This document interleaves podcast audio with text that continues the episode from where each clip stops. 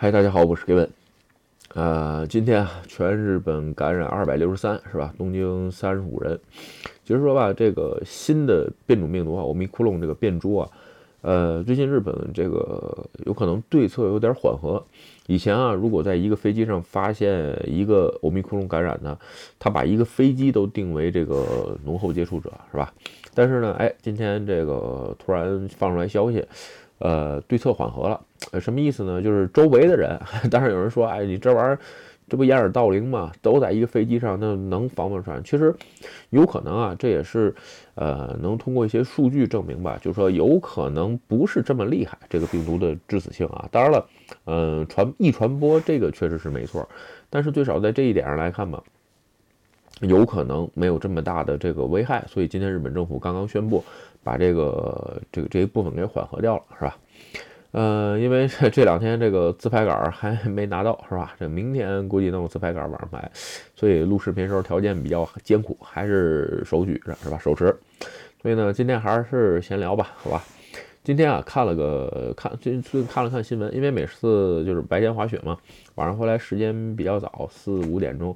呃，洗完澡、吃完饭、收拾完了之后啊，呃，确实比在家的时候这个时间充裕一点，是吧？看了看新闻，正好啊，就是说前一阵我聊过一个关于技能实习签证开放的事儿，是吧？其实很多人不理解这个，就是说我为什么反对这个签证变成永驻啊？也有人说这个，嗯，就是说日本不想，其实你会看，就是日本不想接触移民啊什么，这这完全不对啊。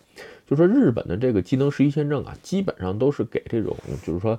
呃，第三世界国家准备的，你像他都不对中，基本上就是说开放的这些国家，就是只有这么什么，呃，越南啊，什么缅甸啊，就是这些地方是吧？你还有什么孟加拉国之类的，就是说本身说并不是说人才很多啊。你像他对中国什么的这种实习签证没有这个政策，对吧？在这一点上啊，就是说今天想聊聊这个移民的事儿，是吧？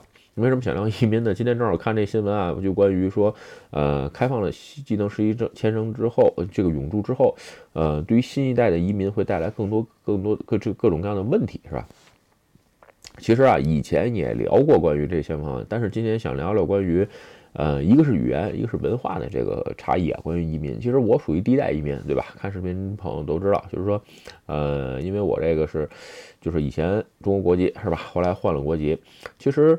呃，语言上来说啊，就是说，呃，我像我这种第一代移民的人啊，除非你自己特殊练过的情况下，基本上你的语言无论在任何时候说，一定有口音，是吧？这个，呃，你不用想。那有人说，那我要想说的没口音怎么样？也可以。你会发现，其实很多啊，你比如说日，你在日本看，比如说日本的这个。呃，相扑、斯莫，他们基本上说话都没口音，还有一些配音演员，因为在这边你会看到有一些中国华人的这个配音演员，他的日文说的也是非常好。换句话说，只要这个发音你刻意的练过、修正过，基本上没什么问题。为什么这么说啊？就是说本身啊，这个中文的发音啊，它就比日文的音节多。就是包括这个声调啊等等，因为我记得我忘了啊，什么时候看的一个介绍，中文大概有八百多个发音，日文呃英语有一千两百多，日文只有两百多个发音。就是说你模仿这个发音的时候，你是能模仿出来的。也就是说你这个舌头啊，哎，口条挺好的，锻炼过这个肌肉，包括你这个脸部的这个肌肉锻炼过，你能发出来这个音。所以呢，在这一点上来说。呃，只要你刻意的练习是没问题。你看为什么？就是我记得原来好像就是说，有人为了说这个纯发这个美美式英语的这个音，还去把舌头底下这个小舌头这个拉掉、拉掉、拉拉拉开一块儿，是吧？就是为了让你在发音的时候能舌头能动到这个地方。那如果你从小练习，当然不一样啊。所以说，呃，在这一点来说，就是说一代移民很少有人去在意这个事儿，是吧？另外一个啊，对于这个语言的东西啊，其实你要分成两部分看，一部分叫母语，一部一部分叫呃叫叫什么母国语，这两个词儿是不一样的，在日文当中，就是很多人不理解，有人母语母语，其实不是这事儿。再说一遍啊，你比如说，嗯，像像一代移民不用说啊，你的母语和母国语是一样的。对吧？就是说，其实其实都是，比如说我都是中文，是吧？你比如，但是对于二代移民，他就不是这样，他有可能是中国国籍，但是他的母语，如果他在日本长大的话，他就是呃日文。这个母语在日就是这个词儿的定义啊，就是说你在小的时候，呃，你经常使用的一种语言就叫母语。无论你是什么国籍，相反，什么叫母国语？就是你自己的那个护照所属国的那个语言叫母国语。这是日日日语当中两个词儿不一样。至于说中文怎么区分，我也没仔细研究过，对吧？所以说，在日本这种情况下，其实本身不是一个移民国家，他对于这种文化接受不是特别多。相反。就是说，对于这种一代移民啊，这一部分保证你母母语母语的话，基本上你在日本长在日本生长啊，就是日文，对吧？但是母国语这一部分呢，基本上没有什么保证，对吧？你比如说我们这一代移民的孩，就是第一代移民的孩子说这个中文啊，呃，其实说都二把刀。相反，如果这个孩子他的这个中文说的很好，你放心，他上学的时候会碰到一个大很大的问题，就是这个日语当中的阅读理解。就跟我家现在孩子上这个书一样，是吧？这个数学爱好，是吧？这个基本教一教，这是一个思维能力。你会发现他做这种，就是我家小鬼最少在做社会这个这个科目类的问题和阅读理解的时候，会发现很大很大的瓶颈。为什么？因为你平常就算我用日语跟他交流的话，咱们就说第一代移民啊，你学的这个东西，其实就说毕竟是课本上过来的语言，真正能跟孩子做，比如说。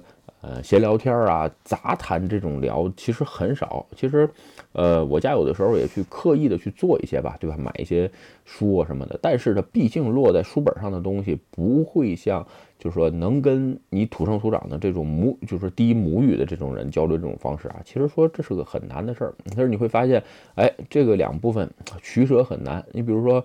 呃，这边有很多第一代移民孩子，基本上中文不会说。你像我家老二是吧？这个中文基本上是说不出来的。但是日语呢，无论是老大还是老二，发音一丁点问题都没有，对吧？但是你会发现有一个问题，还是像我刚才说的，虽然日文的部分说得很好，但是他们在做考试时时候的阅读理解这一部分是很难很难达到同等这个日记，就是。父母都是日籍的孩子水平，为什么？因为还是语言环境的问题。但是你说有人就是，比如家长之间，第一代移民家长之间也探讨过问这个问题啊，嗯，怎么办？其实我自己的个人想法是不用太纠结，是吧？呃，你比如说受验是这个考试，你别这个考考私立学校啊，等等等等的，其实最关键的还是只要数学好，是吧？就 OK。这个语，因为唯一能拉开很大的差距的就是数学。至于说，呃，文科类的东西啊，就是还是只能是多读。我家现在基本上采用读书吧，就是说，呃，多读一些什么这个杂志啊，或者是一些小说来代替大量的阅读理解。因为毕竟平常我们能用日语交流、纯日语交流的东西，呃，有限。相反，有一些东西吧，要中文跟日文混着说，有可能，因为有些词儿我也不知道日文怎么说，是吧？所以呢，呃，我要查一查。所以我查一查之后，我再表述出来的东西就不是这么，嗯，怎么说呢？不是接近口语。所以说呢，在自己阅读理解的上，来，说很很很难。你为什么说口语这个事儿很重要啊？就是说，你比如说你读文言文，在国在在国内你上学的时候读文言文也好啊。读一些什么这个作家写的东西，你最后想理解的时候，你还是要换成白话文，对吧？就这是一个很就是很正常的现象。所以说在语言上这个东西啊，嗯，第一代移民吧，最少第二到第二代为止，其实都会有一些呃不同的欠缺，是吧？但是到第三代，基本上母国语和母语基本上就统一了，没有什么太大的区别。所以在这部分来讲，我觉得还是时间的问题，是吧？而且不影响，是吧？还是那个事儿。就是说，你毕竟，毕竟你不想，不是，如果你不是想让孩子当翻译，是吧？基本上没有什么影响。第二说就是文化的问题啊，文化这个事儿吧，基本上，呃，其实我第一代很好说啊，我觉得不会对受这种把这边很影响。你比如说日本这边的文化对我有什么影响吗？呃，基本上没有。当然了，虽然中国的文化对我这个，你说你比如说过节是吧？我现在家里现在过的节吧，反正。这个你比如什什么节都过，基本上跟这个没什么关系。但是你比如说过日本节的时候，你比如七五三，前两天说过七五三啊，还有日本的这个呃，比如正月一月一号是吧？日本这个比如说吃这日语叫 o s 七啊，就是一个便当那个玩意儿，那凉凉不嗖嗖的，我真没看出来什么好吃是吧？就这些东西，就是走个形式，走个过场，让孩子就是说。呃，大概齐能知道哦，咱们有这个文化，但是你说会像其他的这个日本家庭，就是说有这种环境吗？其实很少，对吧？另外一个就有些东西就是入乡随俗的事儿，你比如说给这个孩子这个压岁钱的事儿，是吧？我们也给，但是绝对不会像这个，就是国内我不知道现在给孩子压岁钱什么价啊？我家基本上是给小学生的话，呃，就是两两千块日元，是吧？过过新年。然后呢，没上学之前五百日币 一个钢板是吧？然后以后怎么样呢？还没想。我估计初中时候五千，然后高中时候一万，大学时候涨一点，也就是这么个结果。它就是一个仪式，并不是说，呃，一定要就是说给给多少钱啊？这这是一个首先是吧？然后呢，另外一个就是说有一些东西吧，就是说完全，你比如七五三时候我家也去照相，对吧？因为为什么？因为周围同学都照，所以你说不照吧？嗯，不好。但是你问我这玩意儿有什么意义？嗯，完全不理解。你比如说还有这个男孩子过的那个呃鲤鱼跃龙门跃龙门的那个节是吧？这个 c o i n o b o 那东西我也不知道。你问我我也不知道。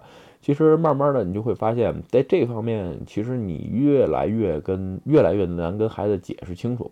跟就跟像那就跟我刚才说的阅读理解一样。你比如孩子有时候问我上课的一个词儿，或者问我日本一个节日啊，或者一个呃习俗啊，等等等等，跟我说完之后，我也是查查完之后，用我自己的理解很生硬的解释给孩子。所以说，为什么就是说一代移民和二代移民在这一方面。就说，嗯，多少都有欠缺，但相反啊，最少一代我是理解不了，但是二代呢，随着他自己长大，呃，包括在日本待时间长，他慢慢能理解这种文化。到了第三代的时候，就会把第一代的这些文化都基本上都忘掉光了，是吧？所以呢，接受的就是第二代传给第三代的这些剩的，哎，所谓你在生活移民的这些国家。当然了，如果是一直生活在日本的情况下，其实。这么来看吧，就是对于移民这个事儿吧，一个是语言，一个是这个，就是说文化这个东西，都是需要时间过渡的。那有的时候，嗯，当然了，有人比如说我周围很多朋友啊，就是比如说中国情节啊什么的啊，这个呃一定要这个，比如说啊，我一一定要按照中国的这个所有的阴历节，你比如粽子节啊什么的去过，也有，我也碰到很多朋友啊。其实这种东西啊，就是我只能说，呃，生活是需要仪式感，是吧？过个节啊什么的，庆祝庆祝是正常的，是吧？但是，呃，这包袱太重吧，在我来看没什么必要。为什么？因为你不知道你的孩子以后会不会一定在日本生活，没准儿他时间长了之后去美国也好，去其他国家也好，那那你让他背负几个国家的文化呢？对吧？这种东西啊，我觉得还是那啥，还是顺其自然，是吧？儿孙自有儿孙福，是吧？第一代移民你过好你日子就完了，是吧？OK，今天啊，这个咱们还是随便闲聊一些吧。其实。呃，马上到年底了，这个又快聊总结了，是吧？找时间聊聊今年二零二一年的总结。其实今年说句实话，还是蛮有意思，而且呢，有很多很多这个 总结性的事情可以聊，也更期许二零二二年，是吧？不知道这个看我视频的朋友，今年都啊对自己二零二一年的总结怎么样，是吧？有时间就这两天吧，咱们录一个总结，咱们也聊一聊，也欢迎到时候各位给我留言。OK，今天啊分享的这个移民对于。语言和文化的理解是吧？咱们就跟各位聊一聊。今天啊，咱们就聊到这儿。如果你觉得我视频有意思或者对你有帮助，请你帮我点赞或分享。也欢迎加入该文的会员频道，对我的频道多多支持。拜拜。